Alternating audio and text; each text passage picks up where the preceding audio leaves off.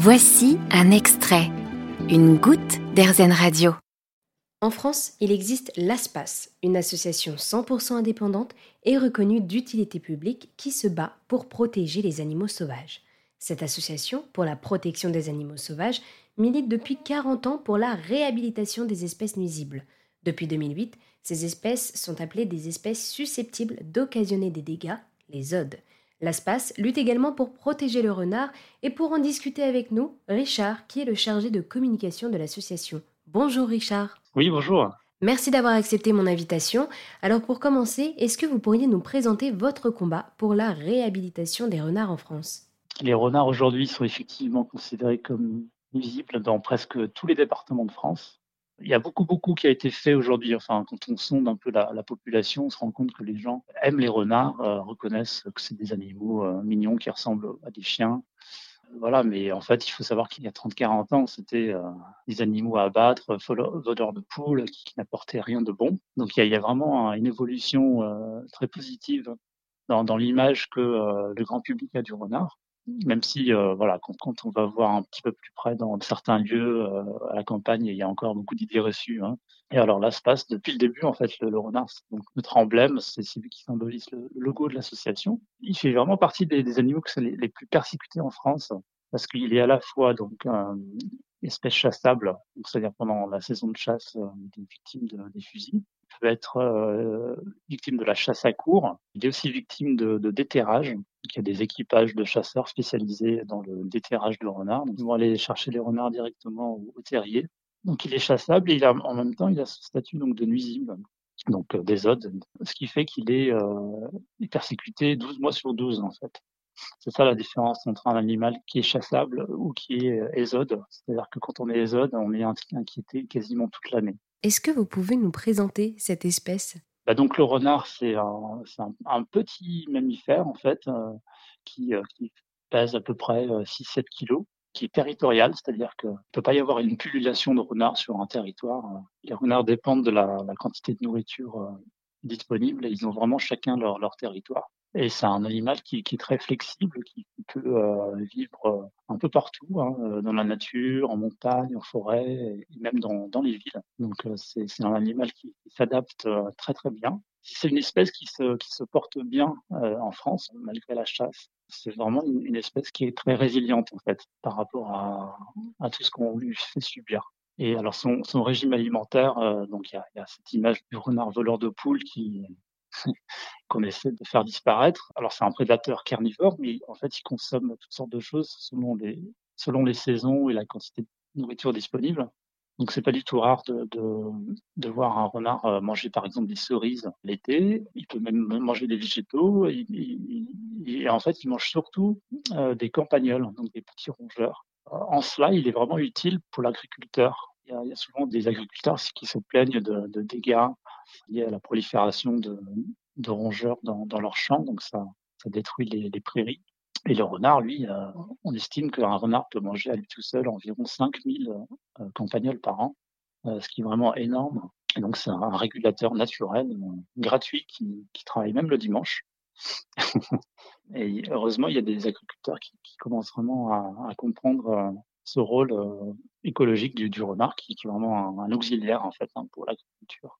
Pourquoi on dit que le renard peut faire euh, des dégâts? Où est-ce qu'il peut faire des dégâts? Alors, c'est donc sur les poules. Ici, il y a certains éleveurs qui refusent de protéger leurs poulaillers, ben, voilà, ils sont victimes de, prédation. En fait, c'est surtout pour les, les chasseurs en fait qu'ils posent problème. Ils sont accusés de, de s'attaquer donc aux, perdrix, faisans, euh, lapins, lièvres, euh, qui sont issus d'élevage exprès pour la chasse. Donc, ce que les, les chasseurs appellent le petit gibier, qui considèrent euh, être un, des animaux qui leur appartiennent parce que voilà, ils ont payé pour les relâcher dans, dans leur euh, secteur de, des chasses. En fait, le, le renard pour eux, c'est vraiment un trouble fait, quoi. C'est un concurrent qui les empêche de, de, chasser. Quels sont les bienfaits que le renard a sur euh, la biodiversité? Alors le renard, comme je vous le disais, donc il a ce rôle de régulateur de campagnol. Après, il a un, un rôle sanitaire dans le sens où il est charognard, donc il va plutôt s'attaquer aux animaux faibles, malades. Donc il a ce rôle un peu de, de nettoyeur donc ça, empêche la prolifération de, de, certaines maladies. Il est aussi positif dans le sens où, euh, comme il se nourrit de toutes sortes de choses et de, de fruits, en fait, il va par ces déjections, en fait, ils contribuent à revégétaliser certaines zones. Il y a aussi un rôle donc sanitaire pour les humains, puisqu'il y a une étude qui démontre que la présence du renard freine la propagation de la maladie de Lyme, donc cette maladie qui est liée au tic. Donc ça, c'est vraiment un argument de poids hein, par rapport à la santé publique. Parce que du côté des détracteurs des renards, il y a souvent cet argument que le, le renard véhicule des maladies.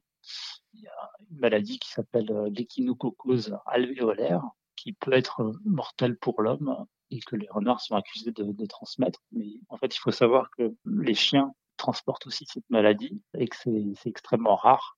En fait, il y a beaucoup plus de raisons positives de protéger le renard que de négatives.